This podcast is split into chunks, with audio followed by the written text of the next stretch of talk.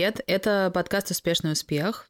У микрофона настроя, как всегда. Я Оксана Смирнова, я медиа-менеджер. Я Яна Лукина, я журналист, автор телеграм-канала Superficial Space Cadet. Я Ира Аникеева, я карьерный коуч, HR-стратег и автор телеграм-канала «Работа не волк». У этого сезона есть партнер. Это бренд Love Republic. Не знаю, поняли наши слушатели, но вообще-то в каждом выпуске этого сезона мы стараемся препарировать какой-то стереотип, довольно расхожий, в том числе среди успешных людей. И сегодня у нас еще один стереотип, он связан с тайм-менеджментом. Знаете, как говорят, что если вы что-то не успеваете, у вас на что-то нет времени, то, наверное, вы просто не очень-то и хотели бы это успевать. Собственно, просто у вас не хватает желания. Давайте, мне кажется, мы это обсудим, потому что, на мой вкус, довольно спорная конструкция. Что вы думаете? А почему, кстати, тебе кажется эта конструкция спорной? Ну, ты правда считаешь, что если ты что-то не успела, то только потому, что ты не очень хотела? Нет, я тоже не согласна с тезисом, что я вообще, в принципе, против тезиса не надо успевать все, успевать только важное и так далее и тому подобное. Я скорее адепт мысли, что иногда нам действительно нужно успеть очень много, а иногда можно и ничего не успеть, и ничего не случится. При этом я закончила свою мысль. Спасибо большое. Это был наш подкаст. Мы стали очень краткими. У меня есть пример на эту тему. Связан он с моим новым увлечением. Я стала ходить на теннис, пока Вимблдон мне не светит, к сожалению, и US Open тоже, и даже боюсь, что корты какого-нибудь Петровского парка тоже пока еще не нуждаются во мне. Но, тем не менее, вообще идея заниматься теннисом у меня появилась довольно давно, но я могу сказать, что при моем графике, когда я работала в редакции, это был нереальный какой-то концепт, и я сомневаюсь, что я смогла бы заниматься, если бы я не была фрилансером, например, имеющим на руках гораздо больше свободного времени, чем вы, занятые, трудоустроенные люди. Ты знаешь, кстати, я сегодня на эту тему даже немножко как-то взгрустнула в обед, потому что я посмотрела на свой график, посмотрела на свой обед, да, он был таким же грустным, как и мои мысли. Я посмотрела на свой график э, жизни вообще в календаре, и прилетела моя подруга из Лондона, и я поняла то, что вот мне нужно встретиться с ней вот сейчас в пятницу, хотя в эту пятницу я твердо была намерена пойти наконец-то снова на спорт, на который у меня сейчас катастрофически иногда не хватает ни сил, ни времени. И из-за того, то, что ты видишь, в каких иногда ты правда находишься в стесненных э, обстоятельствах из-за тайм-менеджмента и из-за того контекста, который не полностью зависит от тебя, вот я очень понимаю эту историю, да, что иногда оно тебе важно, но эм, мы же реальные люди, мы как бы понимаем, как выглядит наша жизнь, и впихнуть это некуда. Вот я, например, тоже сейчас понимаю то, что вернуться в большой теннис, мы его с мужем обожаем, абсолютно не представляется для нас возможным, потому что мне даже уже в свои выходные не всегда удается сделать делать все свои дела. Оксан, что скажешь на эту тему? Все хорошо у тебя ну, да, я боюсь говорить, потому что я как-то успеваю на спорт и на работу в офис. Ну, я не верю во фразу «я не успеваю». Я верю во фразу «я не сделала», честно. Я за собой в последнее время это наблюдаю, и когда мне рука тянется написать кому-то в ответ на какой-то вопрос про что-то, что я не сделала, хочется написать «Ой, я еще не успела», на самом деле это не «я еще не успела». Ну, как бы я просто этого не сделала, потому что я сделала кучу других за это время вещей. Когда я ходила на такую обучающую программу, трансформирующую в том числе, там было в самом начале этой программы очень показательное упражнение. Не хочу спойлерить, но оно всем участникам этой группы, а нас было человек 40 или 60, я не помню, очень наглядно показало, что для нас важно, а что для нас нет. Вот возьмите даже нас. Сколько раз все из нас приехали на запись подкаста вовремя? По-моему, один. Дай бог один. Мне кажется, каждый раз хотя бы кто-то опаздывает. И с одной стороны, конечно же, мы живые люди, вокруг нас живые люди, город Москва непредсказуемый в плане пробок, но в целом, когда нам важно куда-то успеть, например, в театр, мы в целом как-то стараемся подстроиться, да? Мы, например, знаем, что ехать до театра долго, и мы выезжаем заранее. Каким-то образом у нас это получается делать, потому что нам очень хочется не опоздать в театр, да? А когда мы знаем, что, ну, кто-то из нас все равно равно опоздает, ну, мы все подождем, ну, студия никуда не денется, ну, мы как-то вроде стараемся, но как-то чуть менее, может быть, интенсивно. То Нет? Да Хочет... мы просто все пи по MBTI, Оксана. Если у нас нет четкого дедлайна, за который нас там мечом разрубят, не придем мы никогда никуда вовремя. Уже просто вот эта вот история, ты никогда никуда не опоздаешь, если это для тебя важно. Друзья, я просто, вы знаете, у меня муж вот как раз-таки пропагандирует этот стереотип. Ему физически плохо, если он сказал, что мы выходим в 17.00, а в 17.03 я все еще застегиваю сапоги, он физическую боль от этого испытывает, понимаете? Вот а я, ну, слушайте, там, опоздание на полчаса вообще не опоздание в моем мире.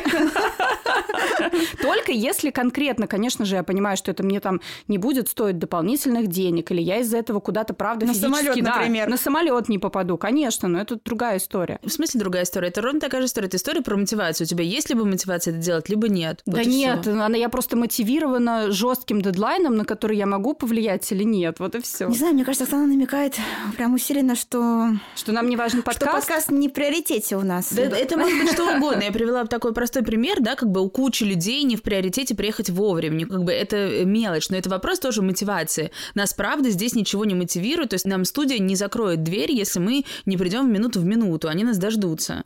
И так с кучей вещей. И для меня это просто, понимаете, то, что я снимаю с себя излишний стресс что мне не нужно быть где-то вовремя ноль в ноль.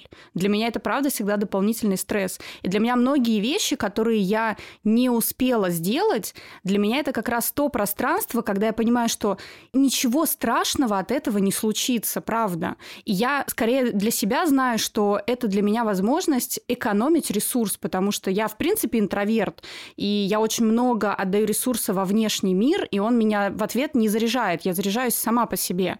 Поэтому иногда лишняя коммуникация, лишний ответ на какое-то сообщение, лишнее действие что-то посмотреть, то, что у меня заберет энергию, я намеренно себе говорю, нет, я не буду это делать, потому что долгосрочно я буду от этого хуже себя чувствовать. Поэтому иногда вот эта вот история «я все сделал, и значит, я тем самым показал, что мне это важно», ну, наверное, видимо, для меня важнее быть просто самой в ресурсе и в хорошем энергетическом состоянии. А я вспоминаю нашу с Ирой коллегу, светского хроникера журнала, где мы вместе работали, работали. Я помню, что она, хроникер, да, человек, который постоянно где-то метается, летает, пять мероприятий за вечер, утром уже в 9 утра, там, в 10 утра на работе. Она сама в какой-то момент сказала, что для нее было таким, наверное, не знаю, откровением. Она поняла, что 80 или 90 даже процентов вещей, которые у нее стоят там, не знаю, в планах, если они не будут сделаны именно, условно говоря, вовремя, какому-то определенному сроку, вообще ничего в мире, ни в ее мире, ни в мире в целом не поменяется. И вот эта мысль для нее была таким, видимо, ну, прям она, видимо, ее просветлила каким-то образом. И я себе немножко тоже этого отсыпала просветление. В какой-то момент я поняла, что правда, ну, я согласна с Оксаной. Конечно, когда нам что-то очень важно, опять же, да, вот пример самолет, куда мы все приезжаем, да, как этот мем. Я из семьи, где в аэропорт приезжает за 3-17 часов. например, как раз моя немножко жизнь. Но там поступает, там без вариантов. Да, самолет улетел, ты остался в аэропорту, кукуешь там. А когда это все такое немножко подвижное, мне кажется, когда ты понимаешь, правда, что вот эти там три минуты, не как в песне, премьер-министр, помните, две минуты, чтобы, может быть, случилось чудо. Вот когда эти две минуты не играют никакой роли, ну, пусть они будут съедены. Ну, как сказать, они не играют никакой роли. Вы же понимаете, что это вся история про то, что мы всегда делаем выбор в пользу того, что нам больше хочется, нам важнее. Я на спорт по утрам, мы занимаемся вместе с подругой и с тренером. И как бы ждет тренер, но иногда он тоже опаздывает, и подруга. А подруга всегда приезжает заранее. Она никогда не опаздывает, там максимум приезжает впритык, а обычно приезжает заранее. И, конечно, она расстраивается из-за того, что мы mm-hmm. всегда кто-то опаздываем. Mm-hmm. И я по утрам опаздываю. Но я понимаю, что я это делаю осознанно. То есть вместо того, чтобы выйти не за 30 минут, а за 40 минут, угу. я выхожу за 30, еще спускаюсь, беру себе кофе и такая, ой, а такси дольше ждать, не минуту, как обычно, а 8, как в сентябре в Москве. Ну, естественно, я приезжаю за 2 минуты до начала тренировки, а мне еще переодеваться. А почему ты не одеваешься сразу? Это,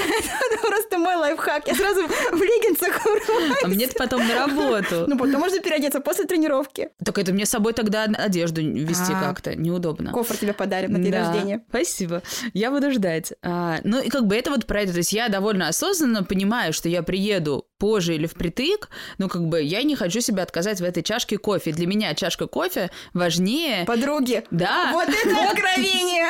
Вот мы и выяснили, да, все. Ну, смотрите, нет, я здесь, э, знаете, в чем согласна с Оксаной? Мы об этом говорили как раз-таки в предыдущих э, выпусках эм, и про расписание в том числе, да, про то, что всегда в первую очередь все начинается с мышления и с твоего выбора. Вот я, например, сейчас это четко вижу на своих новых коллегах. Они многие как раз-таки находятся в той э, самой стадии достигаторов, в которой мы с вами все были да, на нашей предыдущей работе. Я сегодня по работе очень много чего не успела сделать и важного, и горящего. Но при этом я знаю, что от этого никто не попадет в реанимацию, если Ват. я это... Ну, ват разве что только я, по мнению там моего руководства, может быть, да. Ну, как бы ничего страшного не случится. При этом это не происходит, потому что мне моя работа не важна. Она для меня сейчас супер важна. Она для меня в таком приоритете, что как раз-таки я понимаю, сколько сил я расходую там, что где-то мне менее важно на спорт пойти или еще что-то сделать, просто для того, чтобы побыть дома в тишине, зная о том, что у меня завтра снова будет какой-то насыщенный день, и это нормально, это пройдет, это сейчас такой у меня период адаптации. При этом, да, вот как я сказала, это мой выбор закрывать крышку компьютера вовремя, не закапываться в этих делах и идти дальше там по своим каким-то делам или просто перелечь на диван и полежать с закрытыми глазами. Никак это не коррелирует с тем, что для меня моя работа не важна. Поэтому иногда выбор в пользу себя, что я сейчас что-то не сделал, вообще никак не связан с тем, то, что для тебя это не важно. Ну, Оксан, то есть твой спорт присутствует у тебя в жизни. Твоя подруга, я уверена, для тебя важна. И твое опоздание это не потому, что ты ее не уважаешь. Но где-то ты, правда, ты же сказал, делаешь выбор в пользу какого-то удовольствия, да, жеста, атмосферы, которая тебе дает гораздо больше, чем приехать заранее и быть на спорте вовремя. Да, мне дает это гораздо больше, безусловно. Вопрос, что если бы я ездила на тренировки одна и опаздывала, это одно. Когда ты что-то делаешь с какими-то еще людьми, а еще когда ты знаешь заранее, что кого-то из людей, с которым ты это делаешь, что-то триггерит, например, твое опоздание, ну как бы вы существуете вместе. Чувствую пассивную агрессию. Сегодня во время записи. Так, скажи, скажи честно, это, то, потому что я опоздала. Да нет, ну мы уже с нами уже привыкли, но мы всегда все кто-то опаздываем. Ну как бы просто это вопрос как бы, не знаю я, что мы сейчас пытаемся обсудить, но кто-то считает так, кто-то считает иначе. Э, Как бы хочу ли я успевать все, не хочу. Знаю ли я, что если мне что-то важно, я постараюсь это сделать посильнее, чем просто, ну постараюсь посильнее. Ну как бы это очевидные вещи. Если мне нужно будет успеть, если мне приспичило купить новую шмотку в магазине, я успею за полчаса до закрытия. Ничего себе у тебя мотивация какая. Я вот сейчас, кстати, шмотки вообще не успею никакие покупать. Ну, неважно, это может быть что-то другое. Если мне нужно будет, не знаю, на укладку Сосиски. попасть. Сосиски купить, это ко мне.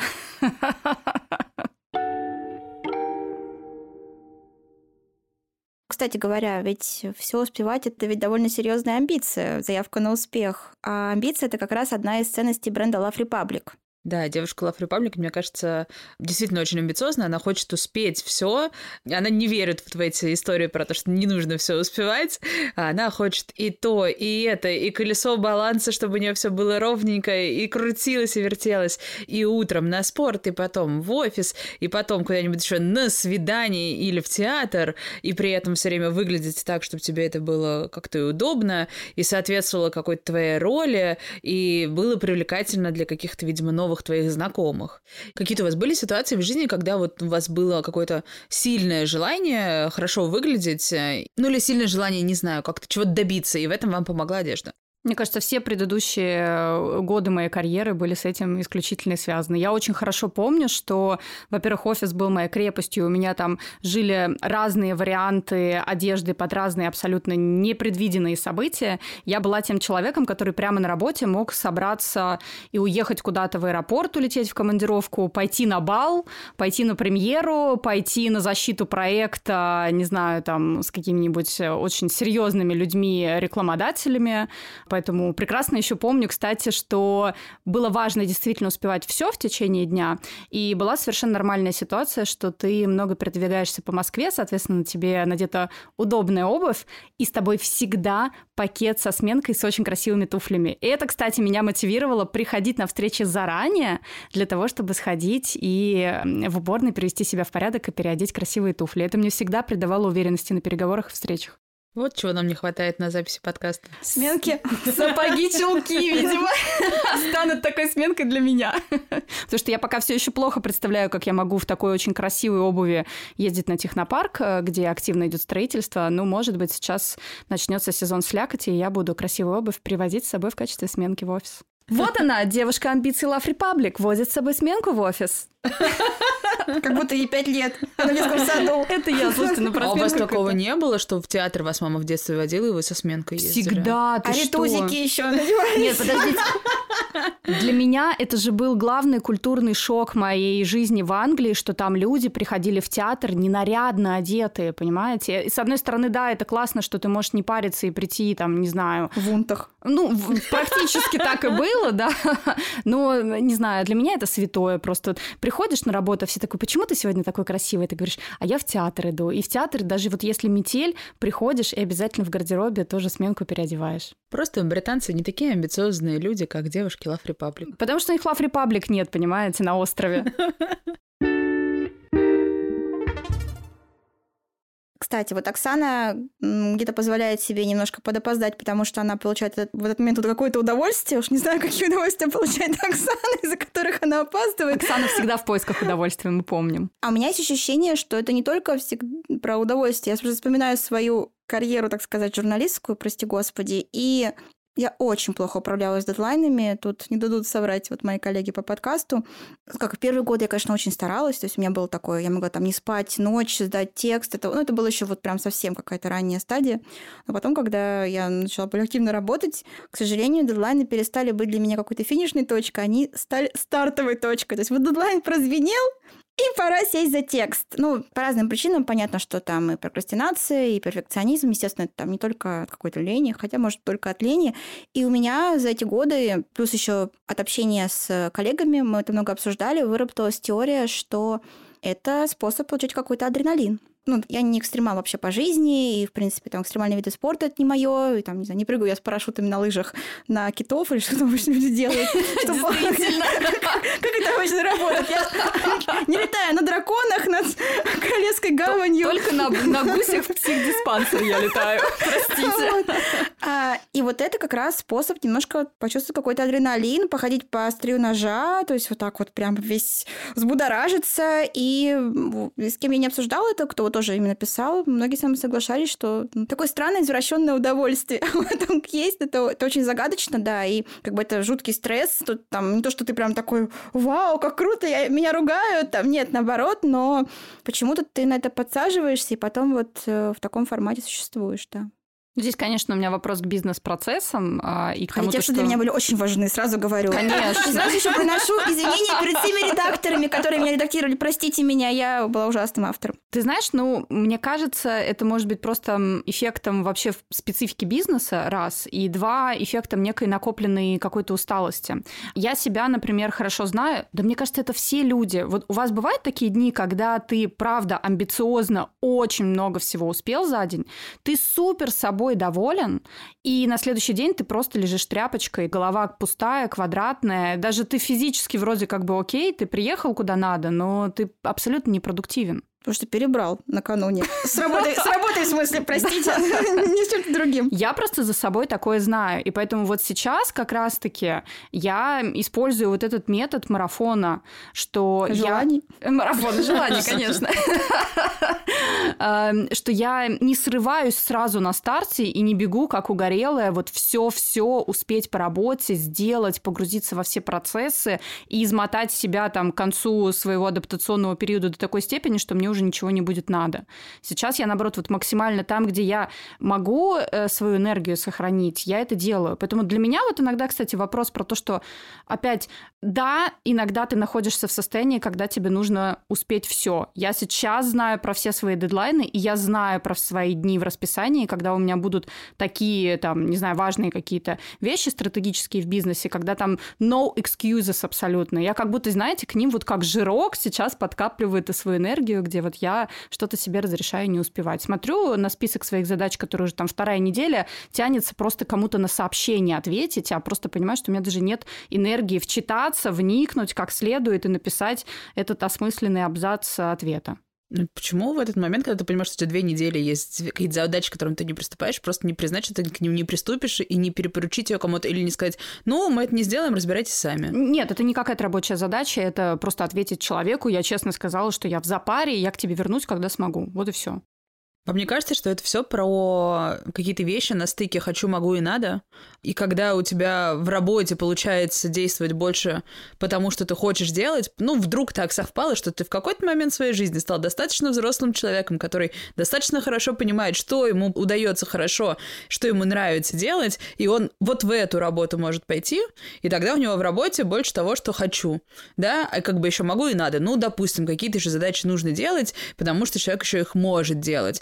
И если на это, например, наложить какую-то способность стратегически мыслить и понимать, что можно куда-то развиваться, и, в принципе, какое-то желание не барахтаться в одном и том же пуле задач в ближайшие несколько лет, да, а как-то вот выйти на следующий уровень, как будто можно действительно разгрести. Вот это я хочу делать, я знаю, что мне вот это надо, я сейчас делаю так, чтобы это была система, в которой, там, не знаю, мои коллеги, моя команда сможет это сделать. Просто, Нет? Оксана, приходи ко мне на работу. Welcome to мир огромных корпораций на 80 тысяч человек и посмотрим, как можно стратегически все сделать. Слушай, ну, может быть, я про это же как раз и говорю. Это про то, чтобы понять, что тебе хочется, и не идти в корпорацию на 80 тысяч человек, если тебе не хочется. А если мне хочется? Но если тебе хочется, тогда, ну, так, как бы, значит, вот, тебе это хочется. Так вот, ну, и вот объективность, и реальная, а, реальная объективность такая, то, что, ну, как бы, во-первых, мы сейчас живем в мире, где у тебя вообще практически нет никакого покоя. Тебе постоянно приходят какие-то уведомления на телефон, что тебе приходится ставить фокусы, да.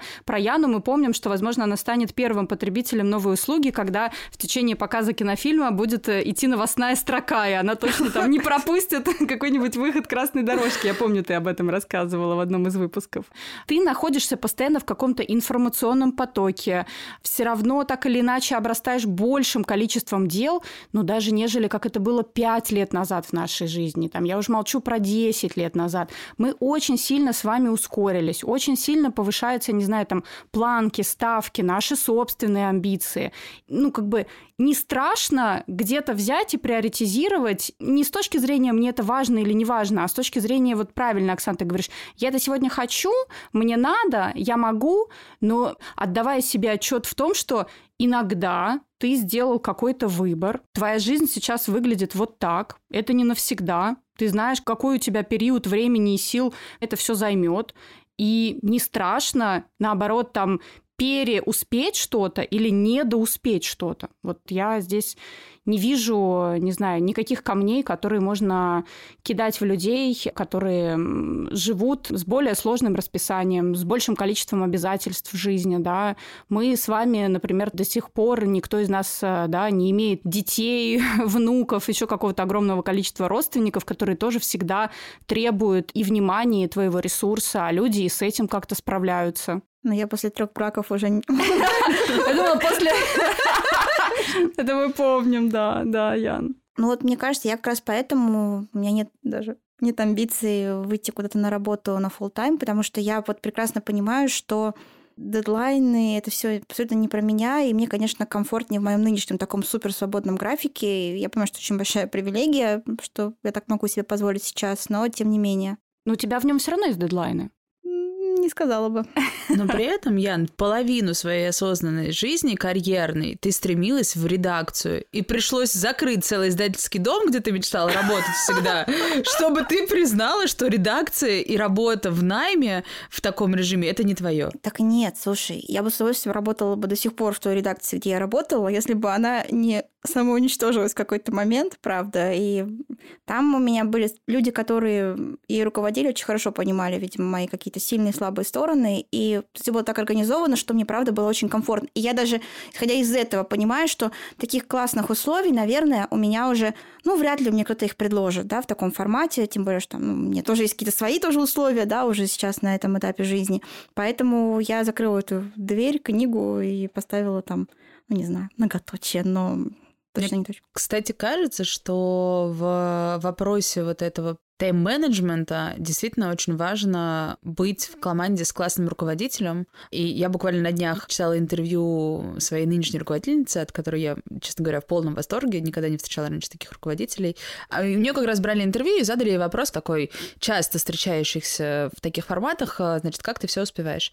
И она говорит, буду вам цитировать, главный секрет успевать все — это отказаться от идеи успевать все. Но как бы вот дальше есть расшифровка, что без шуток, если обозначить приоритетное направление и сформулировать цели, проектные, социальные, личные, рабочие, и принимать решение, за что конкретно браться, то все то, что остается, это то главное все, что вам нужно успеть. Очень хорошо, потому что этот абзац про меня. Нет, я просто знаю как бы начальницу Оксаны, и мы с ней вместе работаем, и мы как раз очень много работали над этим. Поэтому здесь все чистая правда. Так, ну это же то, о чем мы говорим, нет? Что можно успеть все или нельзя успеть все, о чем мы говорим? Нет, это вопрос про приоритизацию, что как бы мы, по-моему, мы все вместе понимаем, что успеть все нереально. Вопрос как бы, как отфильтровать, что ты не будешь и не планируешь успевать. Или просто ты отложил это на подольше. Года через четыре вернусь. Года через четыре вернусь. Слушай, у меня, кстати, есть такие вещи, к которым я возвращалась или о которых я думала какое-то время. У меня не было возможности там в тот или иной момент времени своей жизни это реализовать. Я пришла к этому позже, я не отказалась от этой идеи, и я супер счастлива. Ну, то есть, как бы, знаете, вот это вот немножко тоже такая странная история, что если ты это не сделал прямо здесь и сейчас, то больше ты это не сделаешь никогда. Да, булшит абсолютнейший. Понимаете, у меня так огромное количество интересных классных вещей появилось в моей жизни через какое-то время, когда я поняла, что мне комфортно этим заняться. Поэтому это вот, я говорю еще раз, может быть, это вообще вопрос вот этого успевания, это не должно быть какой-то точкой конечной. Может быть, это про процесс, который очень сильно вайбится вместе с твоим состоянием, вместе с твоим мышлением в конкретный момент твоей жизни и того, как она организована.